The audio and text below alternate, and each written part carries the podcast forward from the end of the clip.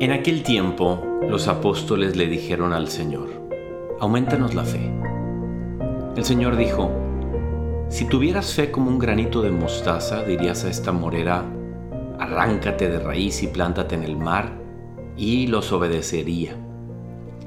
¿Quién de ustedes, si tiene un criado labrando o pastoreando, le dice cuando vuelve del campo, ven deprisa y ponte a la mesa?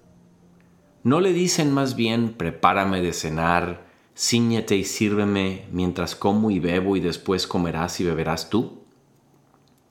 ¿Acaso tienen que estar agradecidos al criado porque ha hecho lo mandado? Lo mismo ustedes. Cuando hayan hecho lo que se les ha mandado, digan, somos siervos inútiles. Hemos hecho lo que teníamos que hacer. Hola amigo y amiga. No dudo nada que a más de alguno que nos escucha le cause un poco de inquietud este pasaje. De hecho, recuerdo hace algunos años que mi hermano me dijo, oye, ¿no es medio pedante esto que dice aquí el Señor? Como que, pues, por supuesto que hay que ser gente agradecida. Es de corazón agradecido, no, es de corazón bien nacido el ser agradecido, dice el dicho. Yo creo que lo que nos sucede es que la Biblia a veces tiene pasajes que requieren un poquito de mayor interpretación porque es la palabra de Dios y tiene su estudio. Y a veces hay mensajes ocultos que son el mensaje número uno que quiere decir Dios, que nos quiere hablar Dios. Y quiero proponerte en esta ocasión cómo el tema que Dios quiere que tengamos claro tú y yo es como servir a Dios es un bien mucho más grande para mí que para él. Te explico. Se me... Me acuerdo con muchísimo cariño como en la época que yo estaba en Colombia, el colombiano es una persona muy servicial. Hay otros países que también son muy serviciales, por ejemplo los ticos, los costarricenses. En todos los lugares hay personas muy serviciales, pero quiero referirme de manera especial a Colombia. Bueno, pues hay una un grupo de personas que me acuerdo que cuando ellos tenían la oportunidad de ayudarte, especialmente en retiros, ellos siempre hablaban del servicio no como muchos de nosotros que damos un poquito y decimos, oye, pues le estuve ayudando todo el fin de semana. Ellos decían, me dieron el privilegio de servir. Es un honor inmerecido el servir. De hecho, la canción de Cristo Rey dice, pelear por Él es un honor. Un honor que se me hace a mí, un regalo que se me hace a mí. No es que yo sea el gran héroe que mira lo generoso que soy.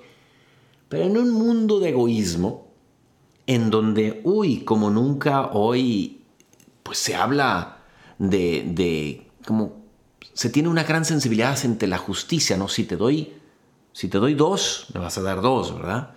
Y hay una gran sensibilidad hacia la justicia. No creo que sea nada nuevo, eso ha existido siempre, pero el individualismo hoy sí es más grande que nunca.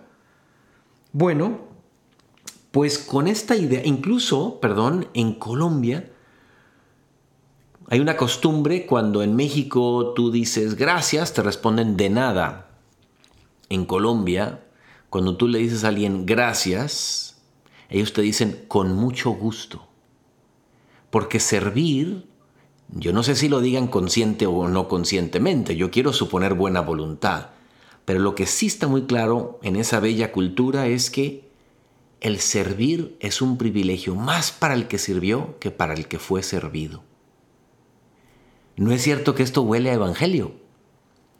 No es cierto que nuestro Señor dijo, no he venido a servir, sino, no, no he venido a ser servido, sino a servir. Pues completamente. El servicio es un don que se me da. Cuando, por ejemplo, hay un gran torneo de tenis profesional y el hijo de fulanito de tal fue el bolero del partido de tenis o del torneo de tenis. O cuando llega un torneo profesional de golf a una ciudad y a alguien le dio la oportunidad de ser aquel que le lleva la bolsa de, golf al jugador ¿Y qué dicen? Tuve la oportunidad de cargar la bola, de servir.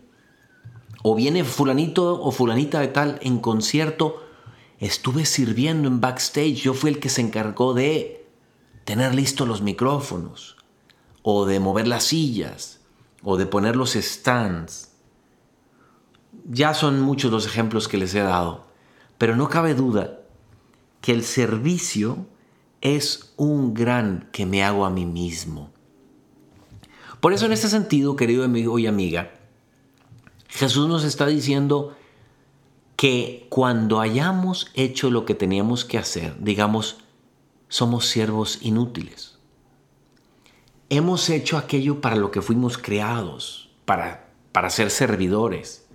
Estamos realizando nuestra vocación de servidores. Estamos realizando nuestra vocación de ser unas personas que se entregan a los demás. Y eso es un gran privilegio. Muy similar a cuando decimos, oye, cuando alabamos a Dios, que Él es un Dios así ególatra que está buscando que lo alaben y lo bendigan. No, mijito, mijita. El bendecir a Dios, alabar a Dios, Él nos lo pide porque es un bien para nosotros. A Él no le podemos agregar nada. Él ya es completamente pleno y feliz. No le, agregamos gloria a la gloria que Él ya tiene.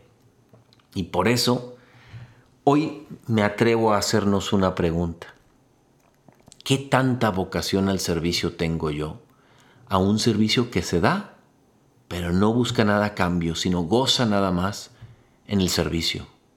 No es poca cosa, ¿eh? Pues yo soy el padre Jorge Obregón y por última vez voy a publicitar, voy a estar en una gira yendo por México el día 10, 11, 12 y 13 de octubre, en las ciudades respectivamente de México, León, Aguascalientes y Guadalajara. Vamos a estar poniendo publicidad aquí en la cuenta de Que haría Jesús, en la de New Fire, en la de Nayeli Pérez Negrón y en la mía. ¿Por qué en estas cuentas? Bueno, pues porque eh, vamos a hacer una gira presentando el libro El dolor lo cambia todo en donde hablamos sobre qué hacer con el dolor. ¿Qué es el dolor? ¿Qué hago con él? ¿Cómo vive elegantemente, serenamente el dolor un buen cristiano, una buena cristiana, un buen ser humano? Pues entre el libro y la charla, eso es lo que les queremos exponer mi coautora Nayeli Pérez Negrón y un servidor. Y me encantaría verlos ahí si son de esas ciudades. Obviamente si alguien quiere viajar un poquito y acompañarnos en esta gira, pues felices de encontrarnos con ustedes. Y bueno, pues yo soy el Padre Jorge Obregón y espero que esta reflexión en este domingo les haga mucho bien. Dios les bendiga.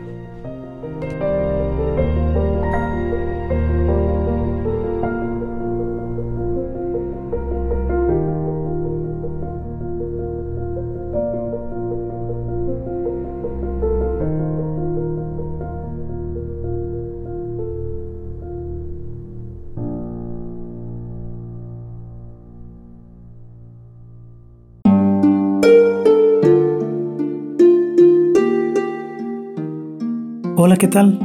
Perdón por la interrupción, pero quiero invitarte a escuchar el nuevo podcast de Juan Diego Network que se llama Oraciones de la Noche. Ahí te voy a acompañar antes de dormir, así que no tienes excusa para no escucharlo. ¿Y qué vamos a hacer? Pues yo te voy a ir guiando para que te relajes, te prepares para dormir y haremos una oración juntos. ¿Qué te parece? ¿Nos vemos pronto entonces? Escúchalo en tu plataforma favorita. Solo sigue el link en los show notes de este episodio. Oraciones de la noche. No lo olvides, ¿eh? Nos vemos pronto.